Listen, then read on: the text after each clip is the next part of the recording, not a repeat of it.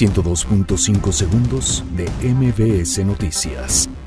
La Secretaría de Marina descarta presencia de explosivos en helicóptero que se desplomó en Puebla. México solicitará ayuda internacional para esclarecer causas del desplome. El PAN pide a gobierno no descartar ningún escenario en el accidente aéreo.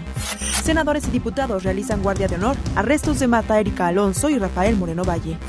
CAME mantiene contingencia ambiental en el noreste del Valle de México.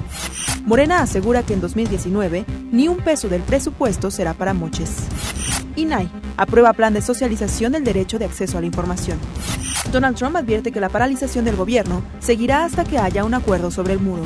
Muere niño migrante de origen guatemalteco que se encontraba bajo custodia de la patrulla fronteriza. Ingresan a 47 personas al Torito de la Ciudad de México durante Navidad.